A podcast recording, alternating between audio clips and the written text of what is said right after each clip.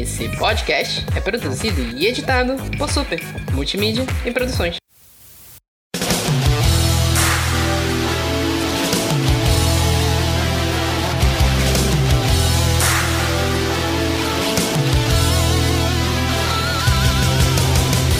Olá, internet! Aqui é o Vitor Rogério do Super Literário e eu vi Dragon Ball Evolution no cinema. É, igual eu vi, Vitor. Eu vi, Tu já sabe é aonde? nascido?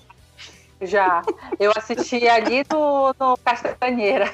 Eu vi no, no aquele que não existe mais da, da São Pedro, que agora é uma faculdade lá. Sim, Ai, saudades. Castanheira. É, agora, aquele cinema era uma merda, mano. Nossa, Ah, saudades só do cinema mesmo. Ah, tá. Ah, cinema em geral, né? Tá, é, é verdade. verdade. Aqui é a Carol do Pausa para o capítulo. Se eu for juntar o tanto que eu gastei com filme ruim em 2018, 2019, eu acho que eu consigo bancar o novo filme do Superman. Ego, amiga. É verdade. Que vai, que vai ser ruim também. Que vai Ah. ser ruim, mas menos é um ruim que eu gosto. Entendeu? Então, É, posso? pode. Oi, aqui é a Renata do Pausa para um capítulo e a Carol quer o dinheiro dela de volta. Eu quero o meu tempo de volta, de todas as horas que eu gastei nesses filmes bosta aqui que a gente vai mencionar. É, né?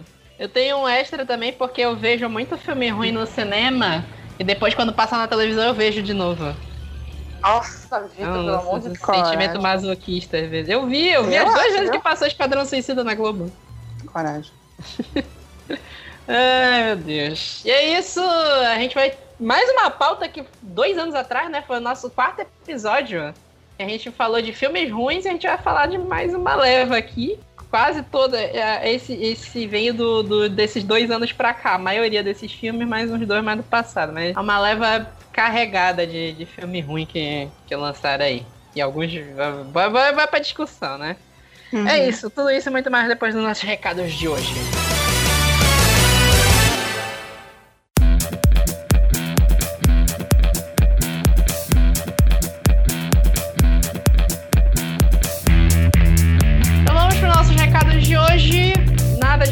Nosso último episódio foi sobre thriller books.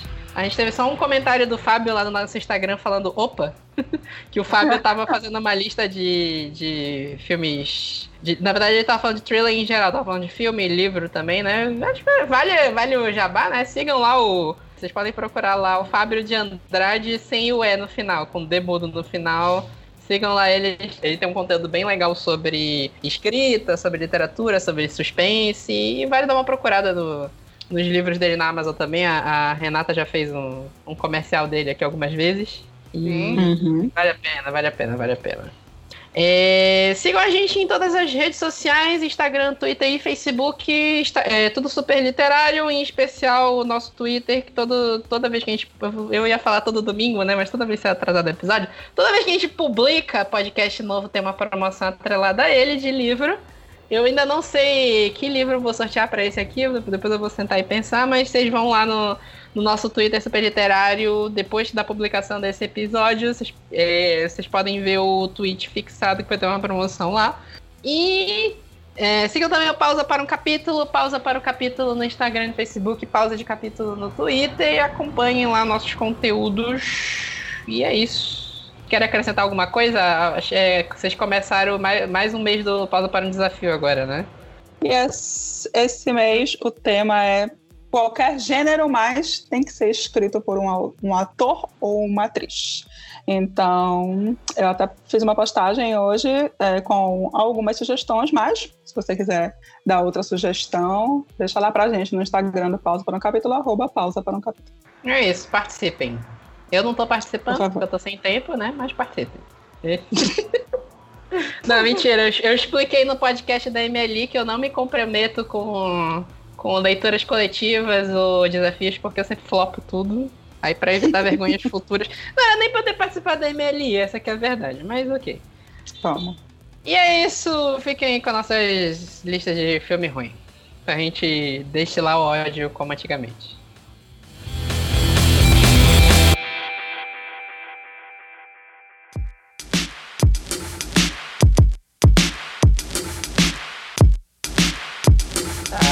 Renata puxou uma lista aqui de 2019. 2019 foi um, um ano amaldiçoado no cinema, Nossa. né? Diferente de 2020, que 2020 é um ano amaldiçoado em tudo, não só no Em cinema. tudo. Eu vou falar essa lista de filme ruim de 2019 aqui, começando com Pet Cemetery. Pet Cemetery, eu, eu criei expectativa pra esse filme. Eu criei. É, égua, Eu criei, criei. criei. Eu Fui tão trouxa. Porque na minha cabeça, tipo, eu olho o Jason Clark, eu imagino já ele como vilão, como uma coisa assim, sabe? Eu não sei porque eu olho pra cara dele tem cara de branco vilão. Não, não sei te explicar isso.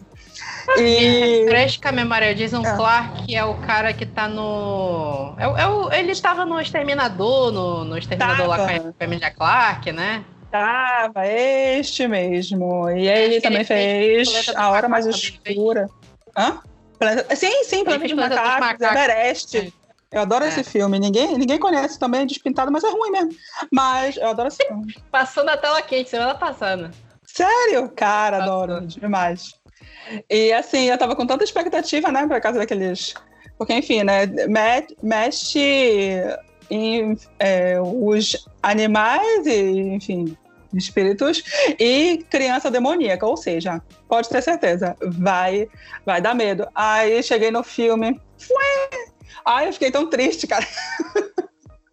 eu acho que eu fui muita É, expectativa pro filme. a adaptação de Stephen King é um capítulo à parte de cinema, porque o que já fizeram de filme ruim Sim. Porque é, é assim, tem aquela coisa que o, o Stephen King já falou que ele gosta que adaptem obras dele, né? E Uhum. ele às vezes assina com qualquer pessoa. É, às vezes estudante de cinema que tá na faculdade fala com ele que quer adaptar alguma obra dele e ele assina por um dólar. Ele gosta. Ele gosta de deixar que faça. Uhum. E aí acaba saindo um monte de merda. Cemitério Maldito. Teve um que saiu ano passado também, que eu acho que é Histórias de Terror pra Contar no Escuro. Acho que é esse o nome. Foi da Netflix. Não, Netflix ou Amazon? Não, não me lembro. Foi pro cinema. Não. não- Foi Foi, pro não, eu vi no cinema, cinema. É Histórias Assustadoras para Contar no Escuro.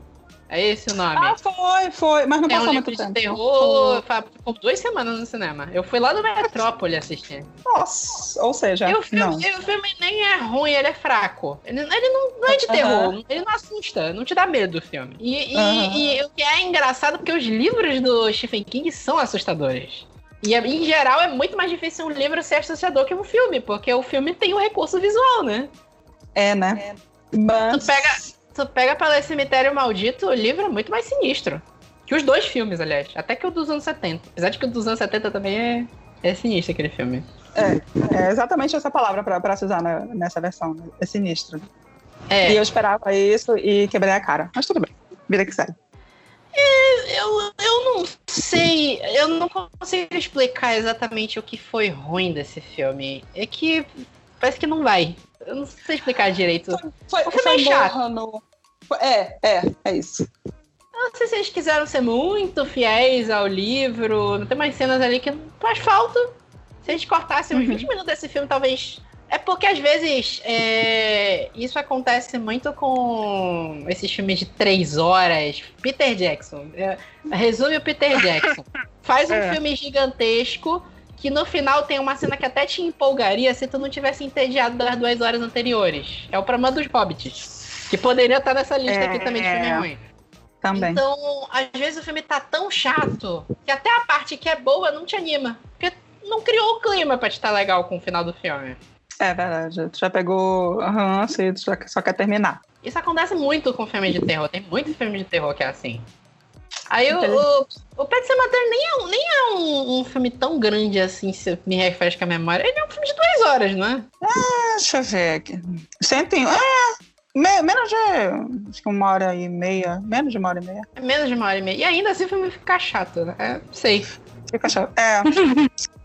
Mas o quê? Acho que vale dar um resumo, né? O Pet Cemetery, Cemitério Maldito, é um livro do Stephen King em que existe um cemitério maldito que o que é enterrado lá volta.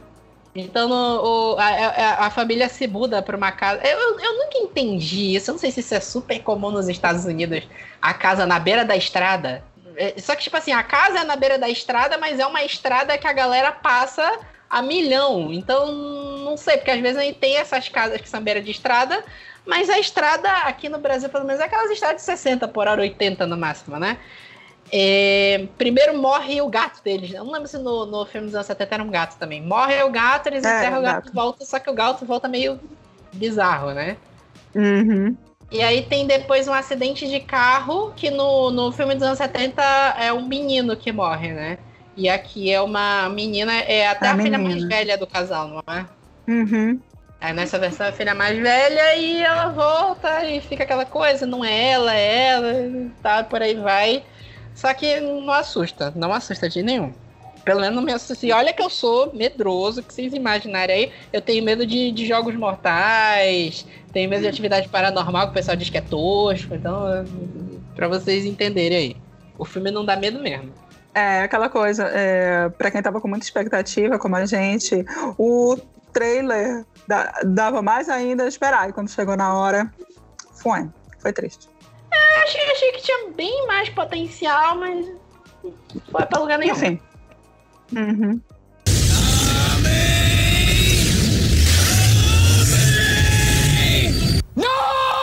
Prosseguindo aqui em 2019 ainda, Aves de Rapina. Nossa! Na verdade, tecnicamente não, seria desse ano, né? Porque eu também abri uma aba que tá dizendo que é 2020. Eu acho que ele foi finalizado, é, mas só colocaram a estreia ficou pra... ali no meio termo. É. é foi esse ano, né? Acho que 2020 tá só Foi esse ano. fevereiro desse ano. Foi fevereiro desse ano? Ah. Eu, é uhum. que eu vi no cinema, na minha cabeça tinha sido ano passado. Não, mas sabe o que foi, Vitor? A gente, porque a, é, a primeira exibição dele foi ano passado na Comic Con. Ah, tá. tá, tá, tá, tá. Verdade, verdade. Entendi. Ele, ele, o Aves de Rapina, ele foi um filme que deu problemas na, na, no marketing, né? Primeiro porque eles colocaram aquele título gigantesco. Que é Aves uhum. de Rapina, Arlequina e sua emancipação... Uh! Arlequina e sua emancipação hum. fantabulosa. E depois eles trocaram para até Arlequina e as Aves de Rapina, uma coisa que, ok, é mais simples, né? É... Foi um filme que passou anos e anos no limbo da DC, até eles resolverem fazer mesmo, já nessa pegada nova agora, que eles estão deixando de lado meio o multiverso desde Liga da Justiça. Não sei o que vai acontecer depois do, do Snyder Cut. É. Eu falei, né? É, pessoalmente, eu não achei Aves de Rapina ruim. Eu achei chato. É, não, não, não é ruim, mas é, eu assisti, tipo. Sabe aquele filme que eu ia. É aquela coisa, né? É, eu acho que é justo eu, eu, comentar aqui. Eu tenho uma antipatia gratuita pela Margot Robbie. e eu não, eu não sei se o, é mais um filme e que não aproveitaram o potencial dela, porque eu acho sim que ela tem muito potencial como atriz, mas eu acho que foi uma coisa muito jogada. Só que não dá nem para eu te falar, para eu te afirmar isso, porque ela é uma das produtoras executivas, ela era uma das produtoras, ela a, atuou é, nesse, nesse lado da construção do personagem e de tudo que envolvia ali na produção ativamente. E saiu um filme morno e que quis Sim. vender esse negócio de girl power. Desculpa, não comprei. Em hipótese nenhuma, porque era um chororô, um chororô, um chororô de ai, o Coringa e acabou o relacionamento e não sei o que. E desculpa, se eu quisesse assistir o chororô de ficar sozinha, eu reassistia pela enésima vez Bridget Jones. E teve um pequeno detalhe. Terminou, chegou lá no que deveria ser o clímax. E, não, enfim, não dá pra falar agora, porque eu acho que teve gente que não assistiu. lembrando dele aqui na hora. Pois é. Quando chega nesse momento, a primeira coisa que eu pensei é que o cara que é o vilão, que é o. Máscara negra. É, exatamente, que é interpretado pelo Ian McGregor, chamou muito mais atenção acabou que nada se, se desenvolveu, nenhuma das aves de rapina, nenhum daquele grupo Girl, Girl Power, nada ali foi para frente, nada ali para mim foi desenvolvido. É, Exatamente. Um suicida com meninas, com mulheres. É só isso. Para mim eu, foi só isso o filme. Eu não sei se ele chega a ser a bagunça que é Esquadrão Suicida, porque Esquadrão ah, Suicida é, eu já vi. É, não é. Não, Sabe por que não é? O Aves de Rapina tem um roteiro ainda, gente. Esquadrão Suicida, até hoje eu não entendi o que, que aconteceu naquele filme. Tem uns trechos ali que eu não entendi de onde veio e pra onde vai. Aves de Rapina tu entende, pelo menos. O, o, o, o filme, acho que passa quase 70% do filme não acontece absolutamente nada. Então, mas isso não é um problema. Isso, isso é um negócio que a, que a Renata falou aí, é, e eu concordo, tanto da Margot Robbie, não, o filme não explorou o potencial que a Margot Robbie fez, que a Margot Robbie já fez ótimas interpretações. E aí, ok, ela tava na produção, ela, ela mexeu no roteiro, ela mexeu na produção, ela ajudou a dirigir, por aí vai. É, o que não significa que ela mesma saiba tirar o potencial dela mesma, né? Isso aí varia é. de talento para talento, vai de diretor, não significa nada ela tá no meio. E além do potencial da Margot Robbie, a personagem da Arlequina tem um potencial grande que a DC não explora. Sim! A Arlequina podia ser o Deadpool da, da DC, cara. Não, não. Podiam fazer um filme mais 18 da Arlequina, não no sentido de ter putaria, mas ser um filme violento, de verdade. Porque Sim. a cena que é de violência, que é ela invadindo a delegacia, é ridícula. Não ficou legal aqui, porque eles tinham que fazer um filme PG-13, então não podia ter sangue jorrando pra tudo que é lado. E a solução deles foi a Arlequina entrar, matar uma galera e jorrar purpurina das pessoas. Foi isso. Essa foi isso é ridículo. Purpurina. Desculpa, eu uhum. sei que tem gente que amou essa cena. Pra mim foi ridículo. E o, o Aves de Rapina, ele tem um problema extra que até hoje eu não. A única solução que eu vi para esse problema foi hum. o filme dos Vingadores, que é Tu vai fazer filme de equipe de super-herói, tu tem que apresentar os super-heróis. E é chato, eu nunca vi ninguém acertar isso. Pega o Quarteto Fantástico lá de, de 2014, eu acho, do, do Josh Trank. Um porre tem que apresentar uhum. quatro personagens. Cinco, na verdade, tem o, o Dr. Doom. Sim. Pega o Liga uhum. da Justiça. A gente já tinha apresentado Batman, Mulher Maravilha. Tu para mais uma hora de filme para apresentar o Cyborg, o Flash e o, e o Aquaman. O único filme que de verdade não teve essa parte chata foi o Vingadores, porque já tinham apresentado todo mundo antes. E quem não tinha apresentado, uhum. o, o, o Joss Whedon, ele, ele uhum. soube apresentar que quem tava faltando naquele filme era o Gavião Arqueiro e a, e a Viúva Negra, mas o, o, Josh, o Joss Whedon ele conseguiu apresentar o personagem, duas, três linhas de diálogo e bem. Uhum. Agora, isso é o problema de equipe de herói eles, eles não conseguem dosar essa coisa do tenho que apresentar personagem versus o filme ficar chato enquanto eu tô apresentando personagem. Porque não acontece porra uhum. nenhuma. Uhum. Então, é, é, é, meio. É, eu acho que é esse o problema da Virgem Rapina. Porque, assim, as cenas já são. Tem, tem umas cenas já são até legais lá, mas eu concordo com o que vocês disseram, que o final não vai pra frente. Eu achei que o Máscara Negra veio do nada para lugar nenhum. Triste. Não acho que ele. Não acho que ele foi é, um bom vilão. Tristíssimo. Tristíssimo. Mas foi a melhor coisa do filme. Desculpa, ele não foi bom não, mas acho que foi uma das. A única coisa que funcionou, prestou. Ou sei lá, chamou atenção mesmo. Porque é o, o resto. É, é, Não sei, eu gosto das personagens. Eu gosto da, da Arlequina. A Canário Negro acho que ficou legal. A Caçadora, que é a. a... Eu sempre esqueço o nome da, da mulher. Mary Elizabeth Winstead, que Uhum. Ela é uma atriz que já fez muito personagem em filme de cultura nerd. Ela é a, a Ramona Flowers Sim. do, do Scott Pilgrim contra o Mundo. Ela já fe, ela fez a filha do, do John McClane, Dura de Matar, por aí vai. Eu gosto pra caramba dela. E, tipo assim, tinha um potencial legal, mas eu acho que faltou dar uma afinada no roteiro. Fazer um. Não sei, existem soluções para para um filme que você tá apresentando um monte de personagens ser legal, não ficar chato. Tem, tem um monte de filme de heist, né? De, de roubo, que você tem que uhum. apresentar trocentos personagens e não é chato. O, o uhum. Oito Mulheres no Segredo é um filmão. Farofa, mas é um uhum. filmão. Farofa, e amo. E tu tem oito personagens para apresentar ali, todas são apresentadas bem. Eu acho que tá, Porque... tá, tá faltando a galera dar uma, uma afinada nisso. É, porque, assim, como tu mesmo falou agora, é, tem boas. E tem boas, é essa que é, que é a palavra, tem boas personagens aqui que, que são dos quadrinhos, só que eles não tiveram nenhum cuidado de tentar é, apresentá-las direito e, e seguiu assim, seguiu com, pra mim, ficou muito com cara de que to, todas elas que foram apresentadas aqui foram descartáveis para mim é, foi, um, foi um, um ego filme, sabe? Ficou parecendo para mim no final um ego trip da Margot, porque Margot, eu fiquei é. com a impressão de que se chegar no, no, no, outro filme, essas personagens aqui não vão ser mencionadas lá na frente. Isso aqui, esse plot das aves de rapina, não vai para frente.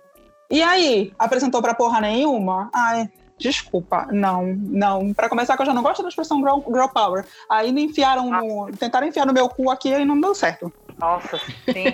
girl, a expressão girl power é uma das palavras que eu mais odeio, assim, eu não consigo nem ouvir.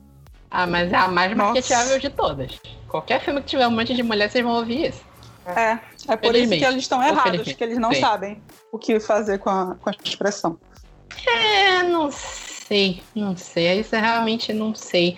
O, eu, eu vi muito elogio na época da que saiu a de Rapina, nas críticas, do pessoal. Hum. Eu acho que isso vale o elogio também das cenas de ação, de você entender que uma mulher não luta como um homem. Que uhum. os pontos fracos de uma mulher são diferentes do ponto fraco de um homem. As, as mulheres lutando juntas não é uma coreografia de um homem feita por mulher por aí vai, beleza. Mas ficou nisso.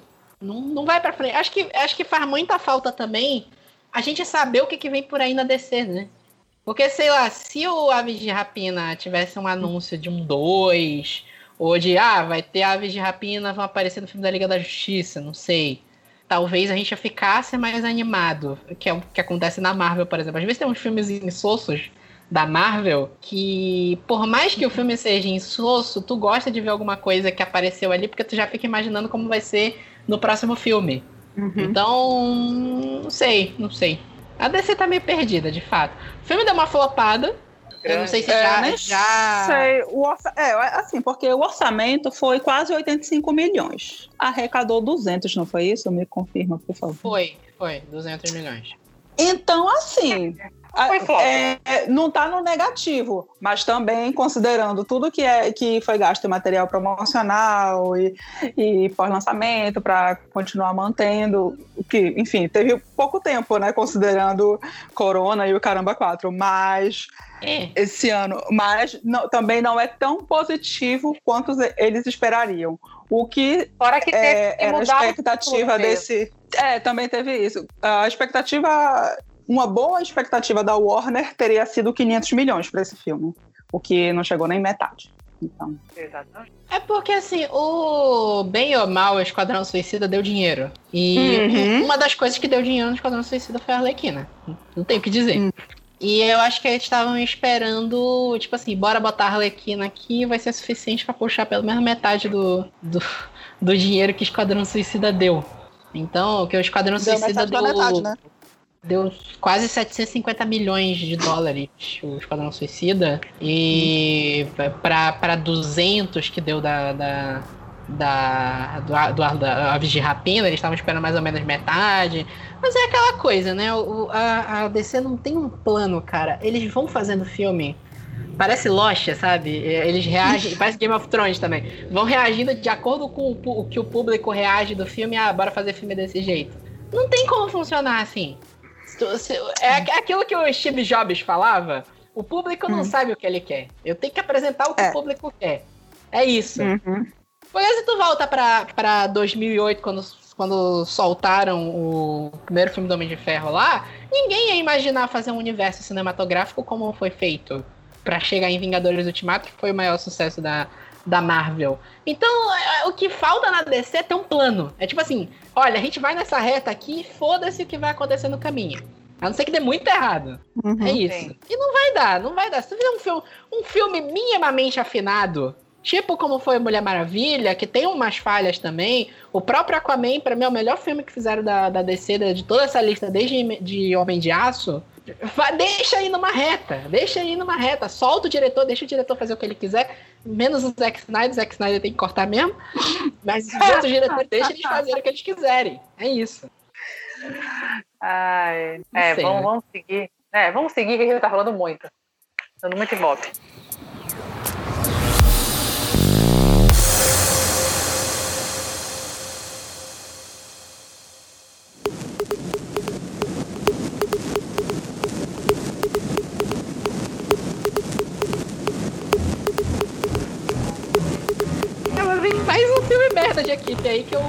X-Men Fênix Negra, né? Ai. Nossa, esse filme é uma merda. Nossa, olha, galera que foi assistir esse filme no cinema, vocês estão de parabéns, guerreiríssimos. Eu vi, eu vi. Porque, puta merda, que filme Égua, não. Sério. Não, não dá nem pra falar porque é muita baixaria. Puta merda. Égua do filme ruim. Eu já, já não ia com a cara da menina, mas olha. Não que ele seja culpa dela, né? É, eu, vou, eu vou ter que dizer. Ah, assim não, como não, é um. Não, não, Peraí, peraí. Um, não, peraí, peraí, peraí. peraí. Ah, fala, um fala, filme fala, em equipe. E eu acho que todo mundo cagou esse filme junto. Ah, ok. Eu pensei que você ia defender aqui a, a interpretação da Sophie Turner, porque é uma atriz de merda, mano. Ah, me respeita, Roger.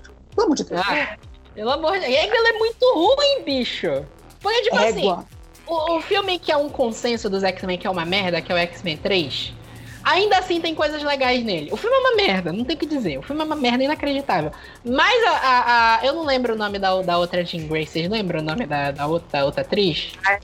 Ah, me esqueci o nome dela. Eu nunca mais vi ela fazer nada também. Deixa eu pegar aqui. Nossa, faz muito tempo que eu não. Acho que a última vez que eu ouvi falar dela foi em série, que foi a Funk. Funk eu não sei como é. Funk Jensen. Funk Jensen. Jansen. É, Jansen. não sei. Jansen. Eu nunca mais ouvi falar dessa mulher. Ela tá uhum. no How to Get Away with a Murder. Então. Ah, é? Também ela não fez mais nada depois disso. Ah, tá. é... Então ela fez lá atrás e ela era uma boa atriz. Ela por pior Sim. que o roteiro é uma merda. Só que o, o X-Men, o confronto final, lá em 2006, ele sofreu com a saída do Brian Singer. Que foi aquela cagada que o Brian Singer foi dirigir e retardada, né? Mas ele foi dirigir o Superman Returns. Uhum. foi uma merda. E, e acabou uhum. ficando o Brett Ratner. E, o, e a Fox diz: Ó, oh, não vou esperar tu voltar de dirigir o, o Superman, porque a ideia do Brian Singer era, ó, eu vou lá dirigir o Superman, vocês esperam eu voltar para lançar o, o X-Men 3. E a Fox falou, não vamos, não vamos esperar, a gente vai colocar outra pessoa e pronto, ficou aquela bomba atômica. E meio que aconteceu de novo com o X-Men Fênix Negra, que era pra ter sido do Brian Singer, só que a cagada que foi, foi o negócio lá do, do da campanha do, do, das mulheres. Eu esqueci o nome da. Do Me Too, não era Me Too o nome da campanha? Uhum. Contra o Sim. assédio. E o Brian Singer estava envolvido. Eita. E aí tiraram ele, entrou o Brett Ratner, que. Tipo assim, o Brett Ratner, ele tá envolvido com quase todos os filmes dos X-Men da Fox também. Ele foi roteirista, uhum. ele se envolveu, então tinha potencial ali. A, a Fênix Negra eu, é uma das histórias mais conhecidas do, dos X-Men. É uma história dos anos 70, se eu não me engano, e. Só que ela é muito despirocada, é muito louca a saga da Fênix Negra. E tu precisa ter um conceito de multiverso um pouco. É uma história que os X-Men vão pro espaço, isso foi cortado do filme. É, tem uns vilões lá que não são bem vilões, e aí eles cortaram isso do filme também. Então acabou ficando aquela. aquela o X-Men Fênix Negra é uma farofa, cara. E ainda juntou o negócio de que a Fox estava sendo vendida pra Disney, né? Então, não sei, cara. Maior desperdício desse filme pra mim é a Jessica Chastain. Ui, foi, tadinha da minha esposa. Triste, triste, triste. Ah, eu, eu, não, eu não, sinceramente, não, não sei o, que é pior desse filme. Foi, foi um momento doloroso ter que assistir ele mesmo, porque eu não tenho. Tecnicamente, né? Gastei dinheiro pra isso, porque eu assisti já quando estreou aqui no Telecine. Mas, puta merda, inclusive vai passar, tá passando agora no Telecine Prêmio esta porcaria. Belíssima do cinema, mas olha. Bora, parar, de gravar a gravação pra assistir. É. mas esse esse foi mais flop, inclusive, lá que o Aves, porque o orçamento foi 200 milhões. A bilheteria ah, foi, foi 250. Mesmo. Esse foi. É, foi, foi Eu tô porque os 100 respeito. mil foi de marketing. Os 100 mil foi de marketing. Caraca. Mas, né, tinha que tentar, né, meu bem? Já estava feito e já, já tinha rolado adiamento e tal, e marcação para outra data desse filme, mas não teve jeito. Não teve, não teve jeito, foi, foi um fracasso. É, o, o X-Men para X Negro deixa mais um problema que era a Jennifer Lawrence. Porque nesse. Meu amor, tudo problemático. É, desde o X-Men First Class, né? Eu, eu gosto, pra, pra mim, o melhor filme que fizeram do, do, do X-Men tá o X-Men 2 e o First Class lá no topo. São ótimos filmes. E a, nesse universo novo dos X-Men que veio desde do, do, do First Class, eles tentaram colocar a Mística como uma heroína, né? E muita gente não gostou, uhum. o povo achou estranho, porque a Jennifer, é a Jennifer Lawrence, a Jennifer Lawrence não vai fazer vilã. E? Ficou aquele gosto meio amargo. Eu sempre vejo o pessoal criticando isso. Apesar de, como eu falei, eu gosto do, do, do First Class. E aí, nesse filme, a Jennifer Lawrence estava de saco cheio. É, dava pra ver. A, a Jennifer Lawrence né, nesse filme tá parecendo o Ben Affleck no Liga da Justiça. Tu vê que ela não quer gravar essa merda. Tu vê que ela tá de saco cheio. Acaba e teve todo o um né? negócio lá da. é, tu tem todo o um negócio de que tu vê que a maquiagem da, da Mística vai piorando ao longo dos filmes. Porque a, a Jennifer Lawrence falou que no First Class ela tinha que passar 5 horas sendo maquiada para ficar daquele jeito né? Aquele estilo. E uhum. a gente sabe que não fica 100% legal se fosse feito digital. Fica muito mais legal com um efeito prático, que é maquiagem. Uhum. E foi piorando a, a esse negócio com a produção dos filmes posteriores, porque a Jennifer Lawrence foi ficando mais famosa e mais cara. E ela ficou assim, não quero fazer essa merda dessa maquiagem. E aí aqui nesse filme, a gente já entrou sabendo que ela ia morrer. Porque ela. Uhum. É, não é spoiler, né? A gente tá tem mais de um ano que tem esse filme aí. E ela morre com 15, 20 minutos de filme, né? Eu acho que sim, é, é, bem no começo, eu acho que não tem nem 15 minutos aí. E, e tipo assim, ok, quer matar o personagem? Mata, mas dá, dá uma história pra morte do personagem, caralho. Pensa 5 minutos de roteiro pra ter algum impacto a morte do personagem. É, é, não só os adiamentos, eu acho que e mudança de data e a aquisição oficial da, da Fox pela Disney. É, eu tô lendo aqui e teve uma entrevista pro, pro Yahoo do James McAvoy e ele falou que o final mudou bastante. Teve, sim, teve que sim, ser feito é. isso. É, porque haviam várias semelhanças com outro filme de super-herói lançado recente, na época do, do lançamento original. Então, tipo, a gente nunca sabe o que, o que vai acontecer disso, sabe? Porque eu acho que já é uma coisa que, tipo, a última, a última jogada de, de terra no, no que foi feito ali da Fox nos últimos. Vou, vou chutar aqui. Nos últimos. Não, dois, dois três anos. É enterrar lá os, mutantes. Só isso. Porque, de resto, cara, parece que foi muito assim jogado, sabe? Especialmente nesses últimos três anos que foi para oficializar a, a venda. Mas, assim, eu acho que foi tudo muito joga pra merda, sabe? Faz o que, o que tem que ser feito, libera logo essa porra no cinema, libera esse pessoal desse contrato e seja o que Deus quiser. Agora, quando a gente vai ver esse reboot, meu amor, daqui a uns cinco anos, bora Bora ver é, o que bota, é. Bota cinco anos aí que X-Men na é. Marvel agora é lá pra fase uh -huh. 5. Tem nada na fase Exatamente. 4. Exatamente. Eles devem dar algum easter egg pelo meio, é, aparecer mas... algum mutante uh -huh. em algum filme. Uh uhum. -huh. Algum filme desse lá, Thor, aparece alguém com uma garra, alguma coisa do gênero, mas uhum. nada definitivo não. E, uhum. eu, eu lembro que, eles, que o Simon Kimber falou sobre o final do do X-Men Fênix Negra, porque é o que eu falei, né? O, a saga da Fênix hum. Negra nos quadrinhos é, é uma doidice, né? O, quando a, a, a Jean Grey recebe o poder da Fênix, ela voa pelo espaço para descobrir os poderes, ela acaba destruindo um monte de coisa. E o final uhum. da saga, da, é, é, o final da história, são. Eu não lembro qual é a civilização alienígena da Marvel que vem pra Terra para fazer o julgamento da Jean Grey porque ela fez uma cagada lá que eu não lembro o que, que é agora. E a batalha hum. final é na Lua. Tipo, hum. junta todos os X-Men, junta a galera da civilização, bora pra porrada aqui pra defender a Jean. E uhum. a, o final do X-Men Fênix Negra ia ser no espaço, que já ia uhum. linkar pro outro filme que eu já não sei, nem lembro. Eu lembro que falaram na época qual, era, qual seria a próxima saga, mas, mas eu já não lembro mais. E eles tiveram que tirar tudo que envolvia espaço para fazer aquele final de merda. Gosta. Uhum. Aquele final é muito anticlímax, cara. O filme já tava ruim. Muito. E, uhum. tem entrevista do Brett Ratner falando assim: ah, eu, o corte uhum. original, eu não gostei do final porque eu queria uma coisa mais catártica. O que, que tem de catártico naquele final? e entra no negócio que eles não têm coragem de terminar, né? Porque era o último filme, a galera sabia que não ia ter mais nada, mas eles fazem a porra da Fênix voando no céu, dando a entender que talvez a Jean Grey esteja viva ainda, né? Uhum. A galera não, não consegue.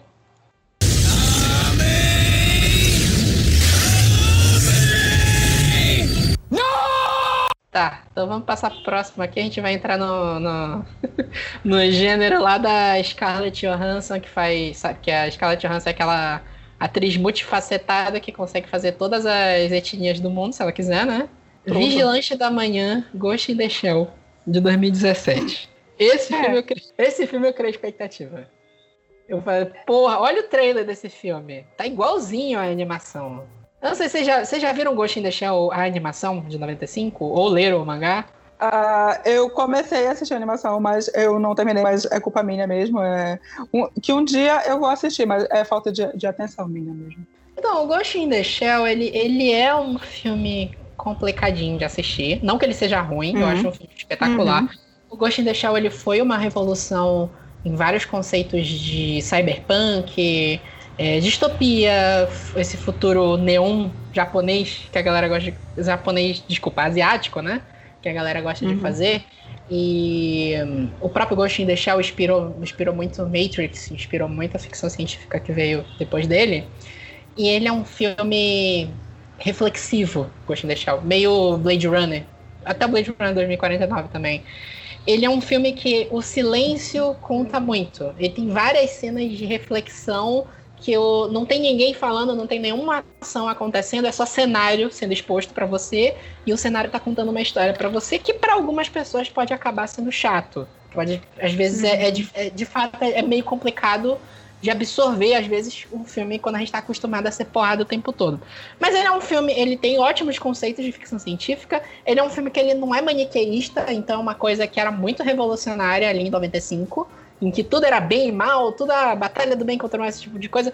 É, é, o, o Ghost in the Shell, ele tem um vilão que não é bem um vilão, tu não sabe exatamente o que, que aconteceu no final, tu precisa ver o resto do as outras animações, tu precisa ver as continuações para te tentar entender o que, que aconteceu quando o filme acabou.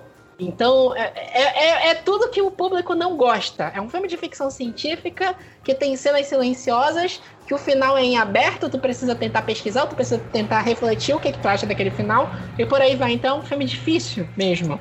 O quadrinho, ele segue mais ou menos aquela história, mas ele tem mais umas outras histórias pelo meio que me incomoda um pouco. Eu, eu gostei mais da animação que do quadrinho, do mangá, hum. porque é, é, ele ele coloca muito a tecnologia em primeiro lugar na história e às vezes ele falha em te localizar o que, que é aquela porra que tá acontecendo.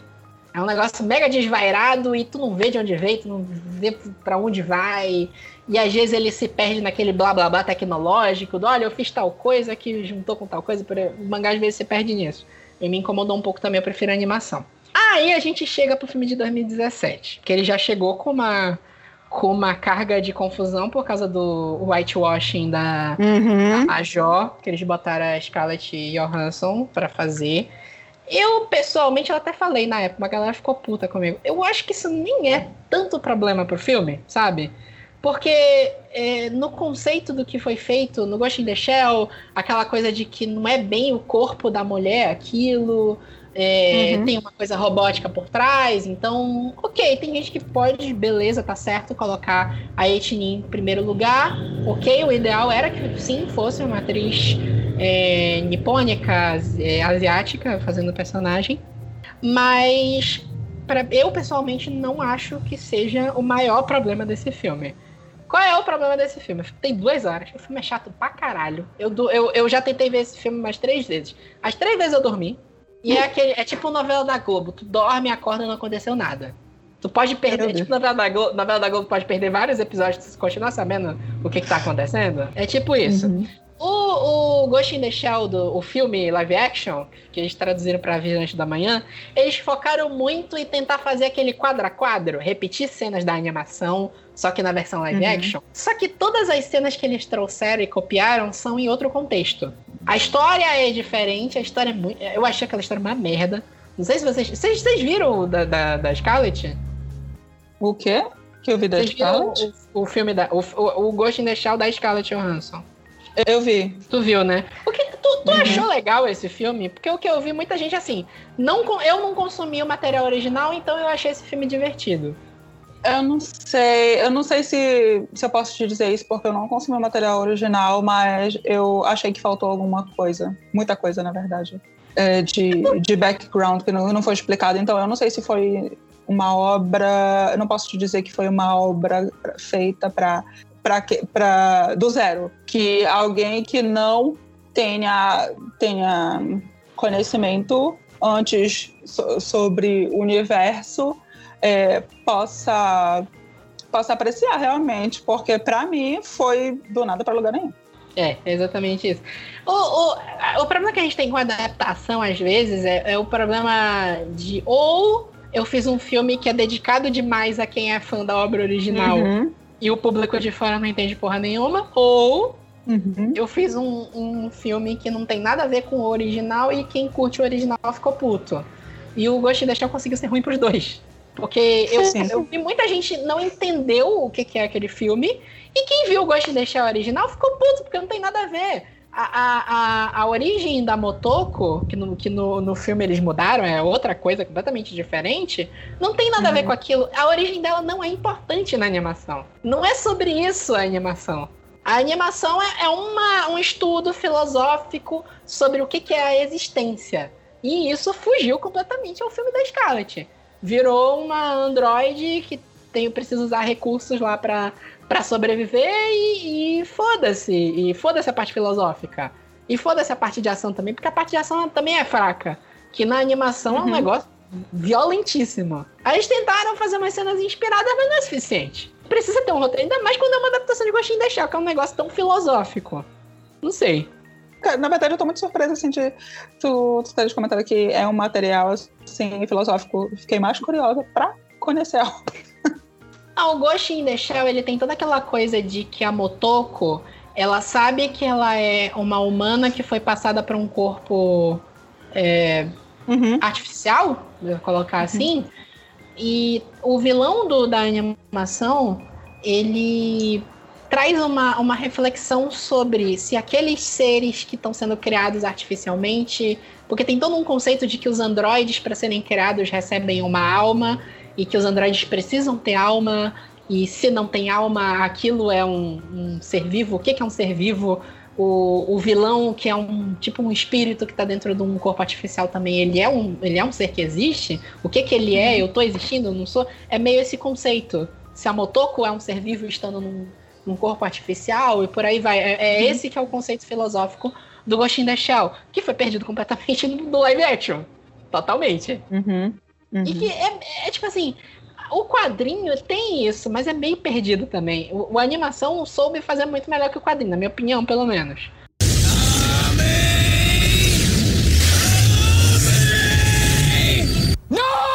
É o grande problema de quando se adapta é, alguma obra é, japonesa, asiática, muito mangá, que em geral uhum. o, eles tendem a ser muito mais filosóficos que quadrinho americano.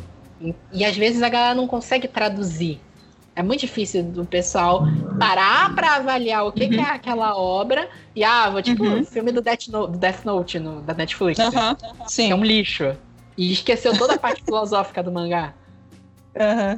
O que é diferente da, do nosso próximo aqui da lista, porque a obra original é um quadrinho de porrada, não tem nada de filosófico. E ainda assim eles não conseguiram adaptar, que é Dragon Ball Evolution.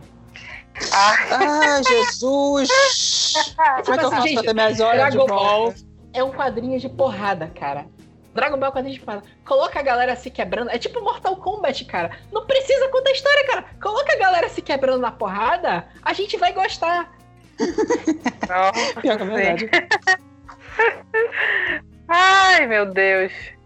Olha, mas assim, é aquele negócio, né? Não, mexe com com nostálgico da gente, e na é. época, assim, tipo, mesmo que tenha sido uma bosta, na época, assim, eu adorei, eu fui pra lá, eu, a toda a missão que foi assistir, porque Dragon Ball, eu passei minha infância todinha assistindo essa porra.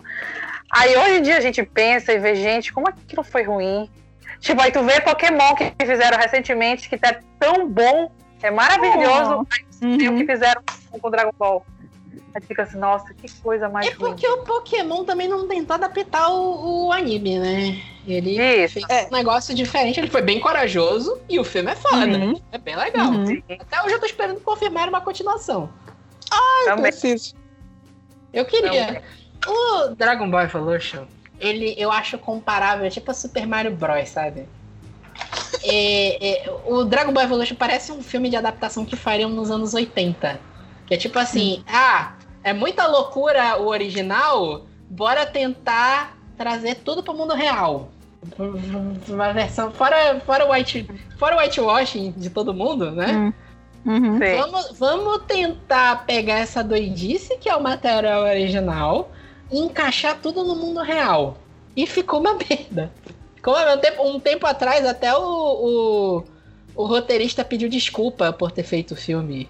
O... Deixa eu pegar aqui o nome do cara. Desculpa é o caramba, vai devolver meu dinheiro. Não vai.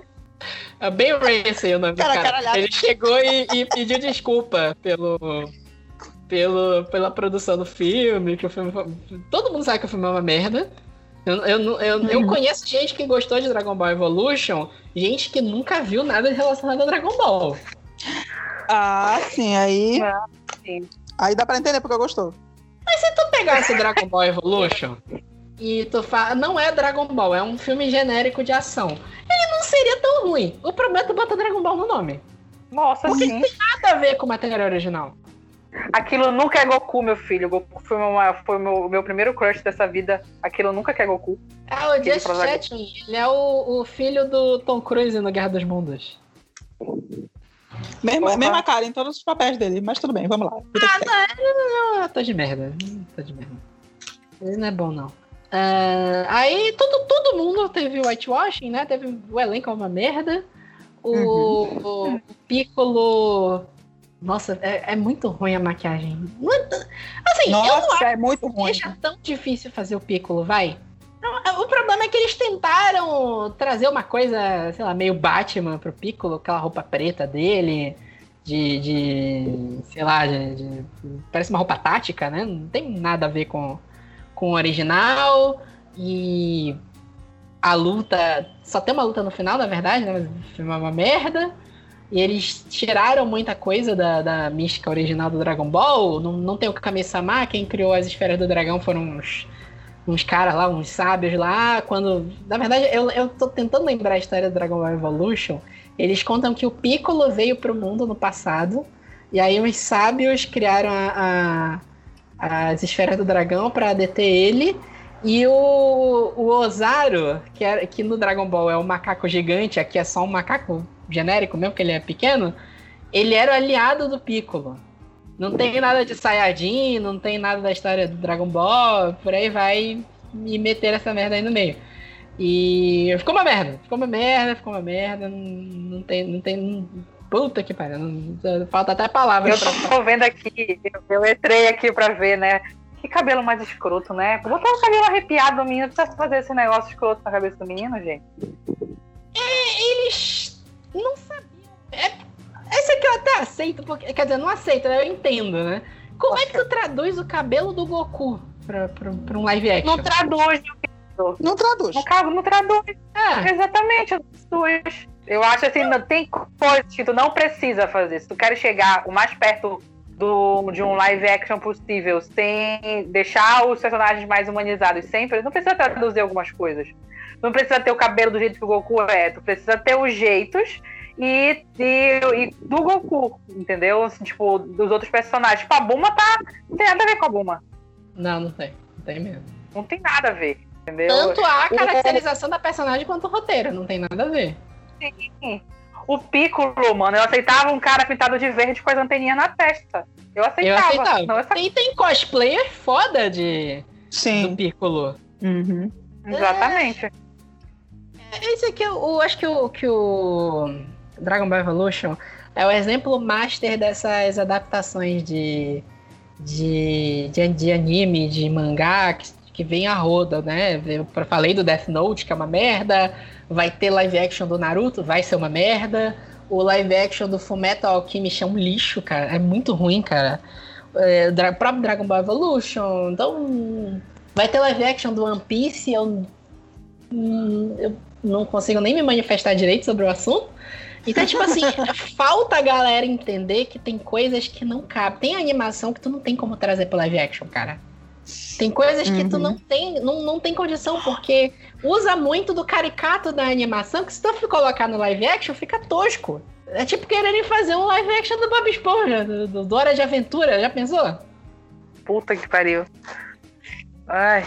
Porque é um negócio que o material original se utiliza da animação para ser tosco. A tosqueira faz parte. E quando tu tenta jogar uma merda dessa pra, pra, pro live action, vai ficar ridículo. Não tem jeito. O cabelo do Goku é ridículo pra te jogar no live action. Ele funciona na animação porque a animação é animação. Então. É, não sei. Eu espero que nunca mais volte a adaptar Dragon Ball, sinceramente. Eu não, ve, eu não consigo ver um live action bom do Dragon Ball que é muito difícil tu traduzir o que foi Dragon Ball para trazer para tela. Eu acho que esse, não só falando em anime, mas com uma animação da, da, da, época, assim, foi um dos que mais tem uma carga afetiva com muita gente. Você trazer para fazer qualquer coisa não vai funcionar. E eu quero falar é que, tipo assim, eu tô sofrendo já de antemão que vão fazer o live action do Your Name, que vai sair do Japão e vai ser nos Estados Unidos. Vão fazer live action do Akira, que eu tenho certeza que vai ser a mesma merda do Ghost in the Shell. E. Uhum. Não sei, cara. Não, é porque a, a galera não para dois segundos para tentar traduzir a filosofia ou, ou ver a profundidade da, do material original. Uhum. Ah, é, é, é, o que é um, não é um problema, por exemplo, não sei se vocês já viram Silent Hill, o, o, o um, o primeiro. Sim. Que é Sim. um filme que é muito bom, justamente porque a galera não parou para ver a filosofia original do jogo. Eles uhum. esqueceram uma porrada de coisa ali, cortaram e fizeram o filme mais simples. E por isso que o filme é uhum. é bom. Uhum. Essa que é a cagada.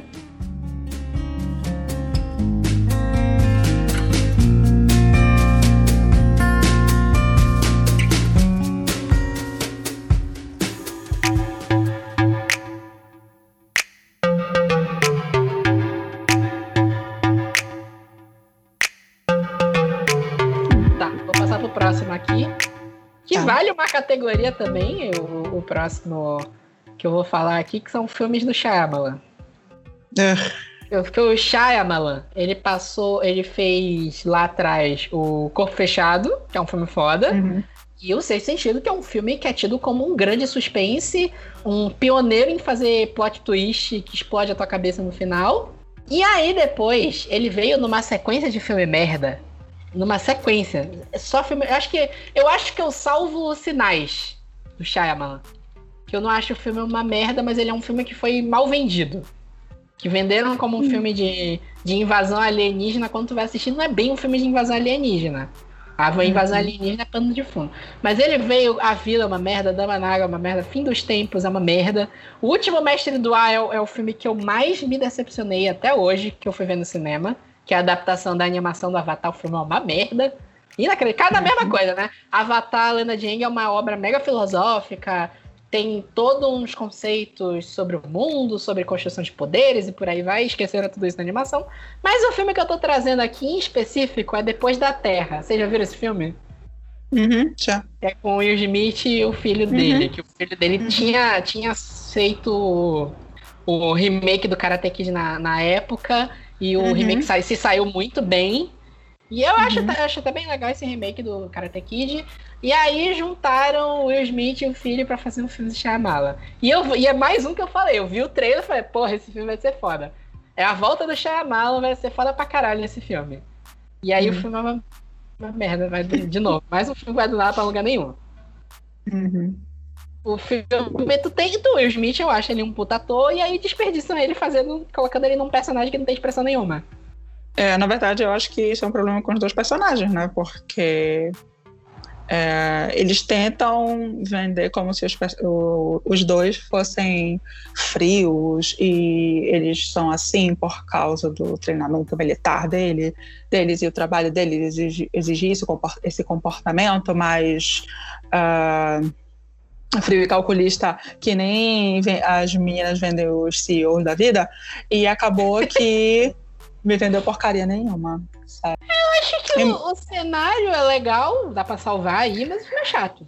Eu, é, eu gosto de, de, dessa, desse apelo do, da Terra que já não é habitável e que, enfim, nós fudemos tudo aqui e, e que, enfim, a Terra se regenerou e acabou voltando, se voltando contra os humanos. Mas tirando isso, em termos de atuação, porque são só os dois, é, 80% do filme. E é. assim, é. ah, penoso, é penoso o filme, é isso. Tem, uma, tem uns furos de roteiro, porque tu falou esse conceito, esse conceito, ah, a Terra não, é, tipo assim, desistiu da humanidade, agora tudo que foi criado aqui se desenvolveu para ser letal a humanos. Aí corta, tem uma ave tentando salvar o James Smith no, no filme, nem lembro o nome do personagem. Pois é, tipo né? Assim, Olha, não vai para esse planeta aí, porque tudo que tem lá vai te matar. Aí o moleque se perde e uma ave salva ele. A ave se mata para salvar ele. Uhum. É, é, tipo assim, o conceito é legal, mas jogaram no lixo com meia hora de filme. Sim, sim. É, mas o, o, o Shyamala, ele não sabe. Eu, eu não sei o que que acontece.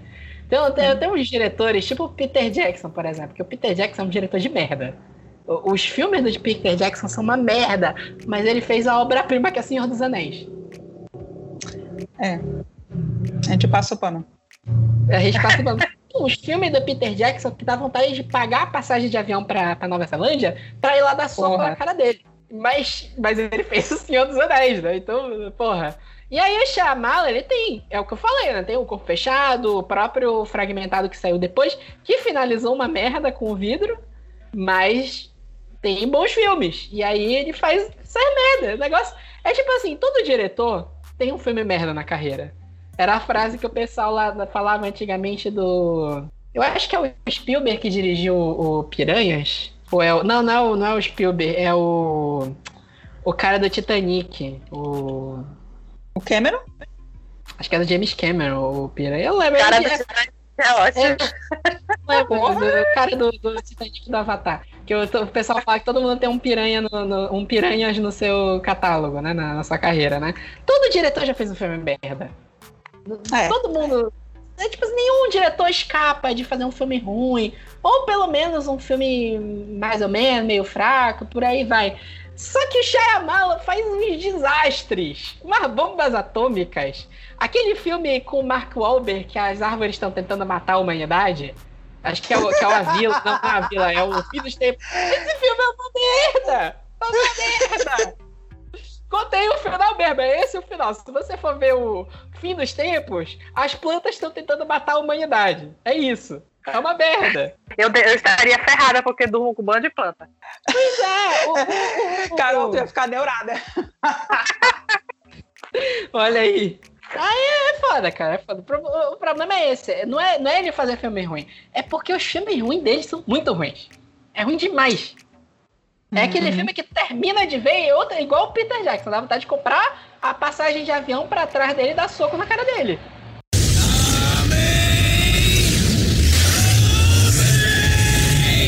Não! Depois dessa catarse aqui, né?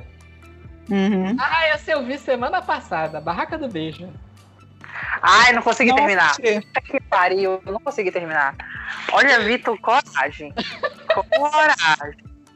Não consegui, gente. Olha, eu assisti o primeiro na Força do Ódio há uns dois anos atrás. Mas esse. Dois. Acabou de sair o dois e o três já tá gravado, vai sair ano que vem. Assim, não dá, eu não consegui. É, aquela personagem, puta que pariu, a, a, a, a principal é uma menina insuportável. Eu nem acho ela tão insuportável. Não, sabia? Eu acho os dois irmãos insuportáveis. Os três. Dois escrotos. Os três. Ai, não dá. Não ela tão insuportável, não, sabe? O problema, sabe o que, que é? O Barraca do Beijo parece aqueles filmes adolescentes dos anos 80.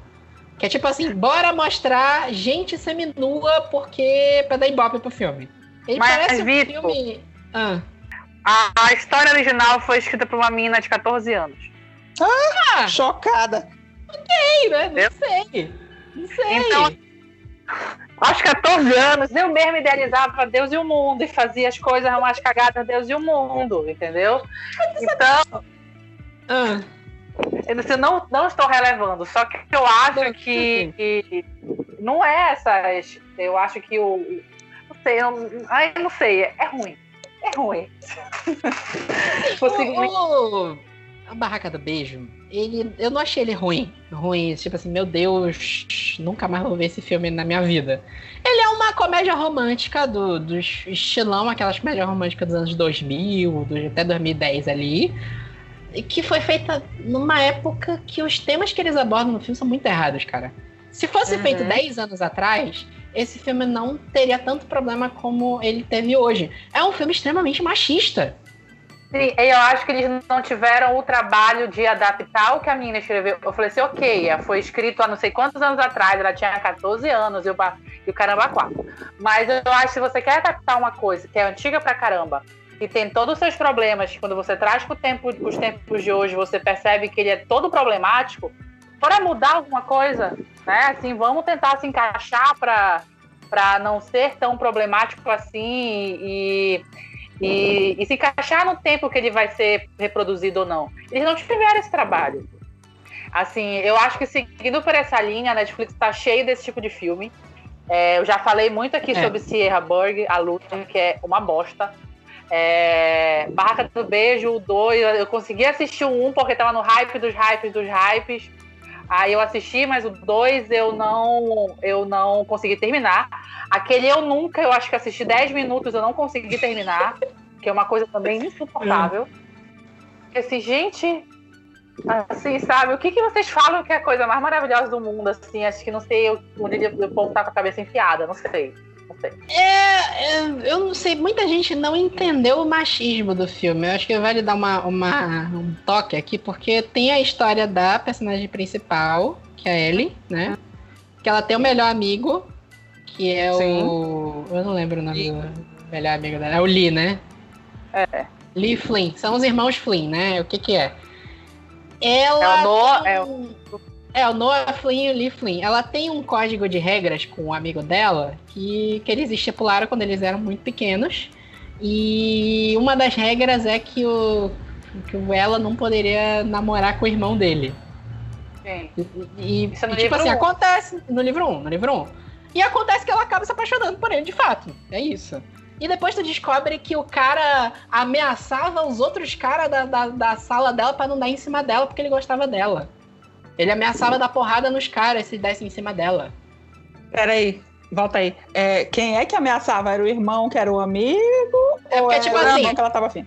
Tem dois irmãos, tava... o irmão mais novo. Não, sim. tipo, não, pois é. Ele falou que ela não poderia namorar com o irmão mais velho. E o irmão mais sim. velho já tinha uma queda ah. por ela. E ameaçava ah. os alunos, o pessoal da sala dela, para não ah. dar em cima dela. Ameaçava os meninos. É. E agora sim, sim o enredo. Aí a bonita não podia beijar porque o bonito não queria. Não, e aí o que acontece? No início do filme, tem uma hora que ela marca o um encontro com o cara e o cara não aparece. Ele chega muito tempo ah. depois e ele fala: Ó, oh, eu não vim porque o cara ameaçou de me bater, ah. aí eu não quis e não sei o quê. E aí que começa a treta do filme. Segundo é que, último ano de ensino médio, ela tem que decidir a faculdade que ela quer ir. E ela já, já tinha combinado decidido com um amigo machista dela lá, o egoístazinho número um, que ela, eles iam fazer a faculdade no mesmo lugar.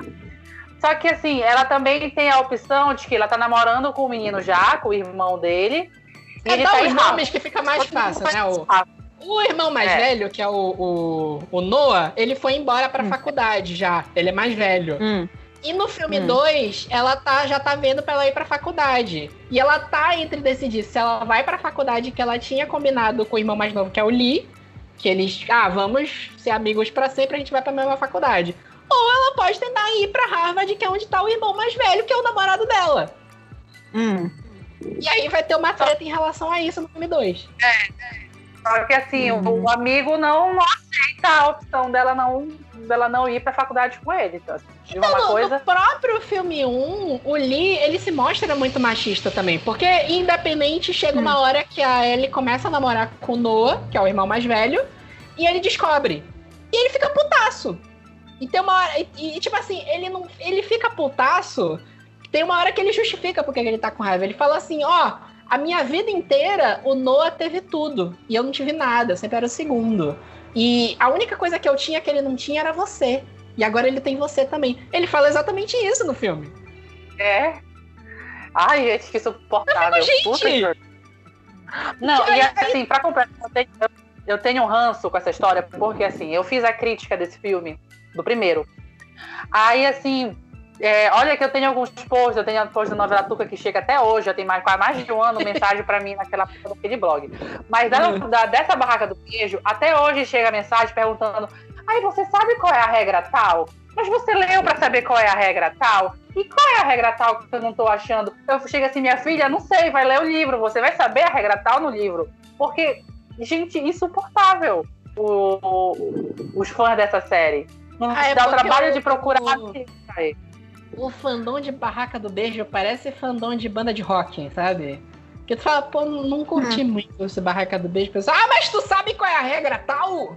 É tipo assim, ah, eu não curto muito essa banda. Ah, fala três músicas dessa banda pra te dizer que tu não gosta. É nesse ah, nível que eu Beijo. É assim. Ai, o tu tem que colocar a, esse pôster na vitrine. Puta não, é claro merda. que eu vou colocar. Mas é claro que eu vou colocar. Não, tá, não tem Ainda mais que tá em alta. Exatamente, uhum. por favor. É, não sei. É. Eu acho um filme extremamente machista. Machista, assim. Muito.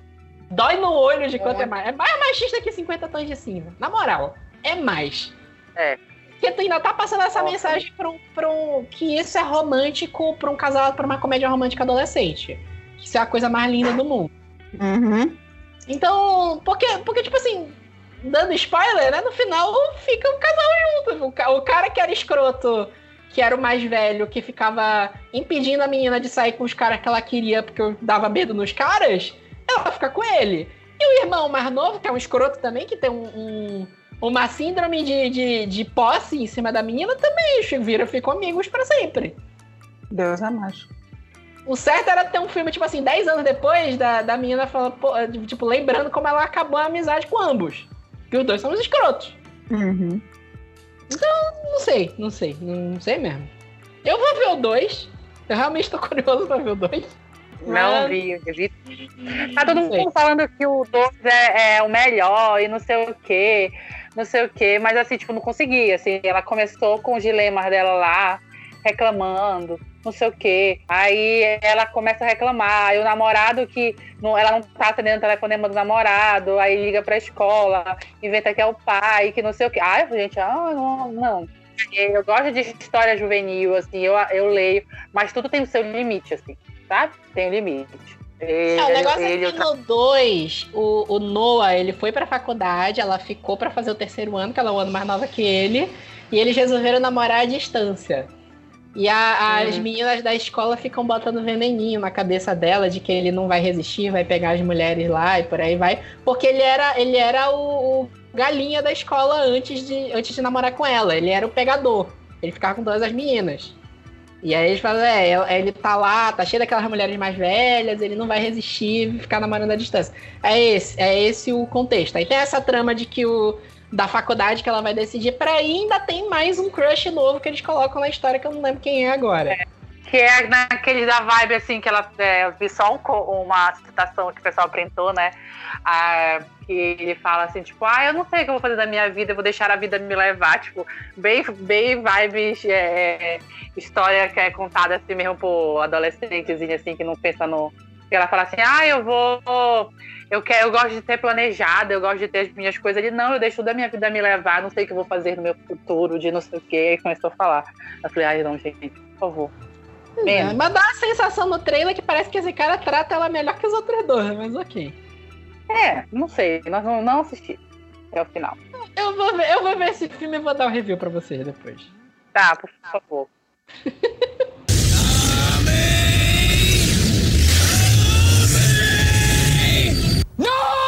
Deixa eu voltar aqui pra gente. Pra finalizar, a gente não falou nada de Disney, né? Vamos falar de Disney, A Bela e a Fera.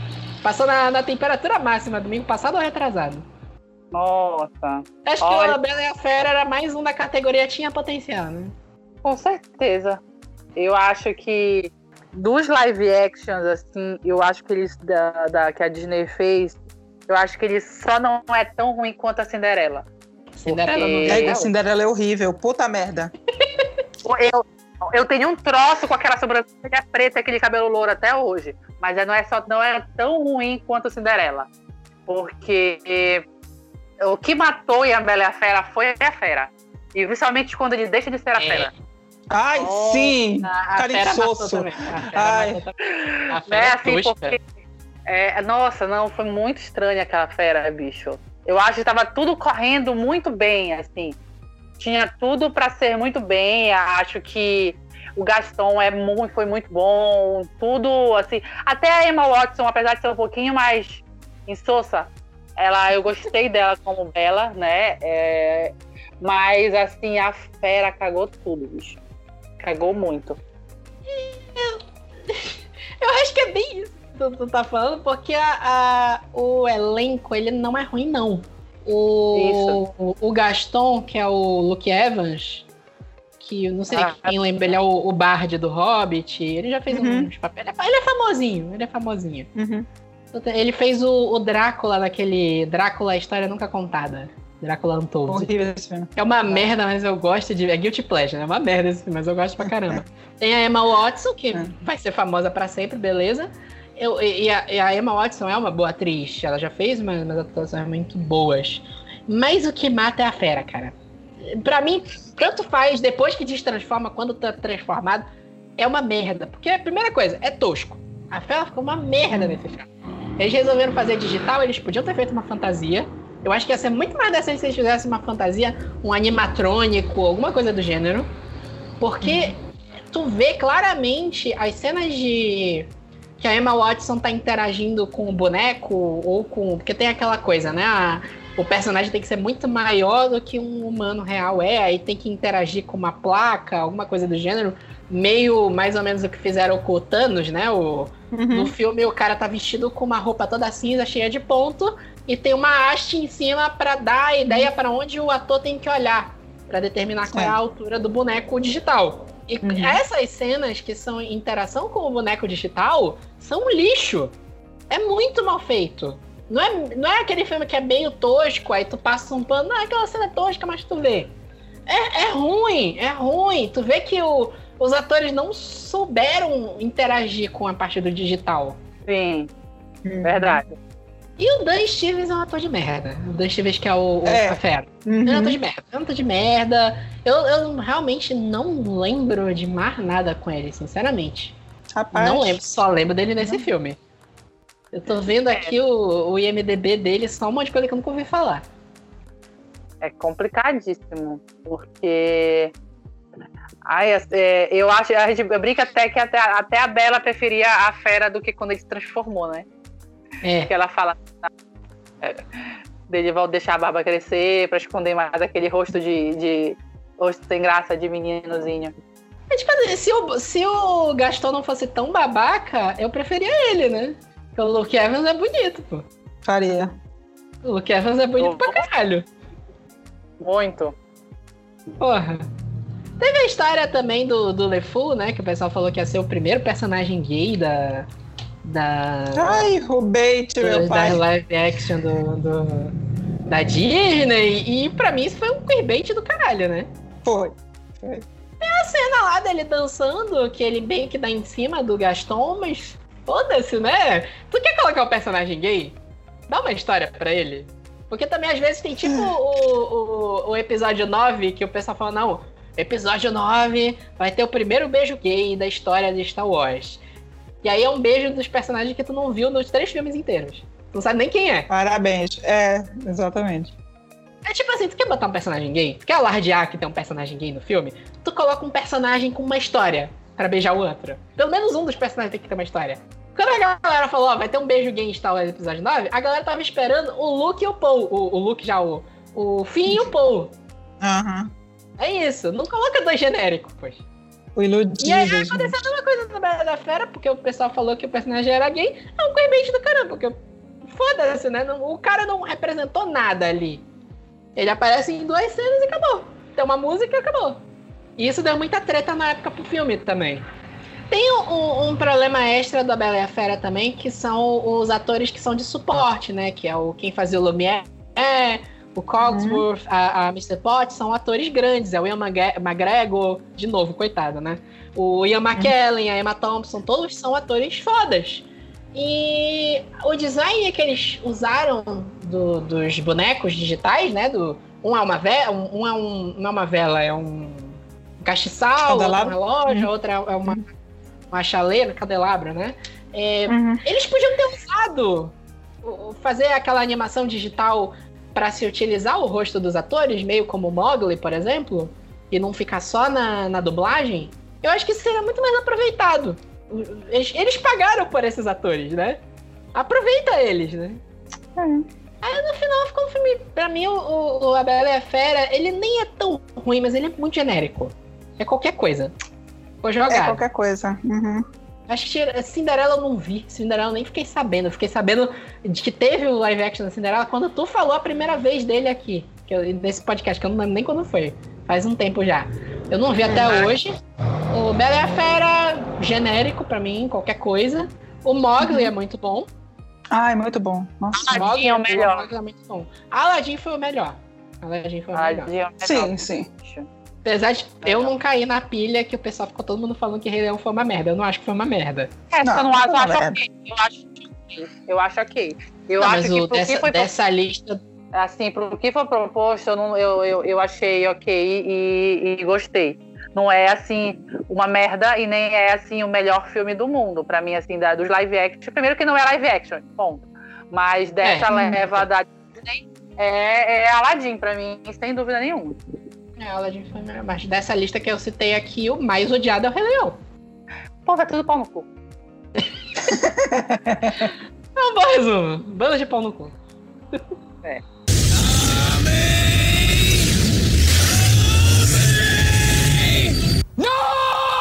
É isso, espero que vocês tenham gostado da gente destilando áudio. Fazia tempo que a gente não pegava uma pauta só pra, pra odiar as coisas, né? Tava com saudade. Né? Bom pra esse ano de merda que tá sendo 2020 é bom pra, pra dar uma desestressada, né? Uhum. É isso! Aguardem aí que semana que vem tem mais. Não esqueçam de ir lá no nosso Twitter ver a promoção, que eu ainda não sei o que, que a gente vai sortear, mas vão lá ver. E é isso. Até mais, até a próxima.